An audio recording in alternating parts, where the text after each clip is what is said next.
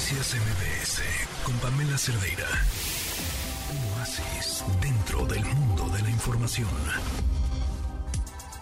Adán Serret, ¿cómo estás? Adán, muy buenas tardes. Hola Pam, muy buenas tardes, feliz de saludarte. Y hoy traigo un libro que me apasiona. Todos los libros te apasionan, Adán, no nos digas eso.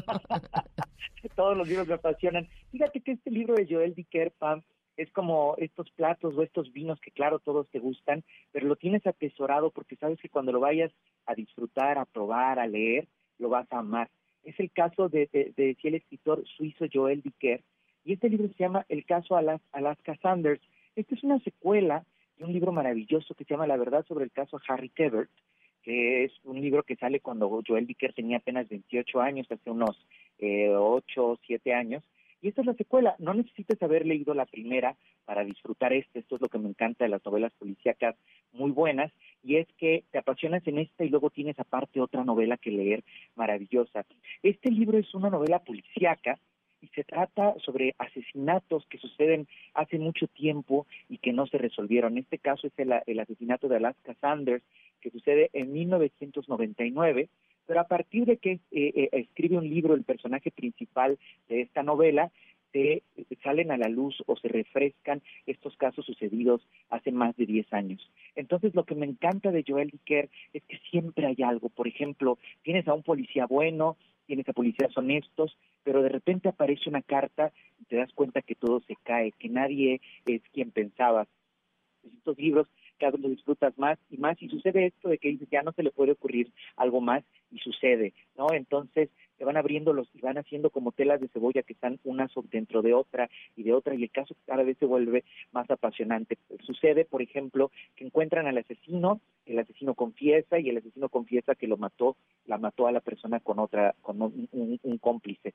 Y luego descubres que nada de esto es, cierto, es decir, hay mentira sobre mentira sobre mentira y el caso lo vas descubriendo poco a poco. Entonces, en verdad que estos libros de Joel Dicker me encantan, todos los de él, como dices, pero en específico el caso Harry Quebert y este el caso de Alaska Sanders, para quien amen las novelas policíacas, para quien busquen, quienes busquen internarse en novelas que cada vez son más apasionantes, que te tienen al fídolo de la butaca y que además pues vas descubriendo también temas sociales muy importantes como los asesinatos de mujeres. Eso es muy muy sintomático de nuestra de nuestra edad de nuestra época, eh, Pam, que por desgracia casi siempre la misoginia está involucrada en los asesinatos, ¿no? Descubrimos que todo eso que antes eran crímenes pasionales y, otros caracteres, ahora se llaman como feminicidios, ¿no? Entonces, esta novela es apasionante, descubre eh, filtros también y de, eh, eh, problemas terribles en sociedades, a veces parecen pueblitos perfectos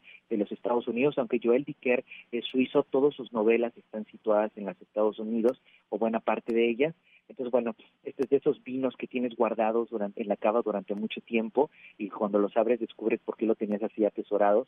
Así esta novela del caso Alaska Sanders de Joel Dicker la he disfrutado y con locura y si los libros en general me apasionan, como dices, este me apasiona muchísimo más. no, pues ya. Vendidísimo, Adán. Oye, pues, ¿te parece si de una vez escuchamos las recomendaciones del público? Por supuesto, me encanta. Viene. Sergio Correa de Coyoacán. Eh, Pamela, yo recomendaría eh, El cerebro de broca de Carl Sagan, que es algo que creo que necesitamos urgentemente, que es Carl Sagan. Este libro nos enseña lo que es el pensamiento crítico a través de varios casos donde el gran público fue engañado con diferentes situaciones. Y quizás junto con Pegado también recomendaría Nadie se rió de Colón de, de Gerard Prowse, que es más o menos la misma temática. Gracias, buen día.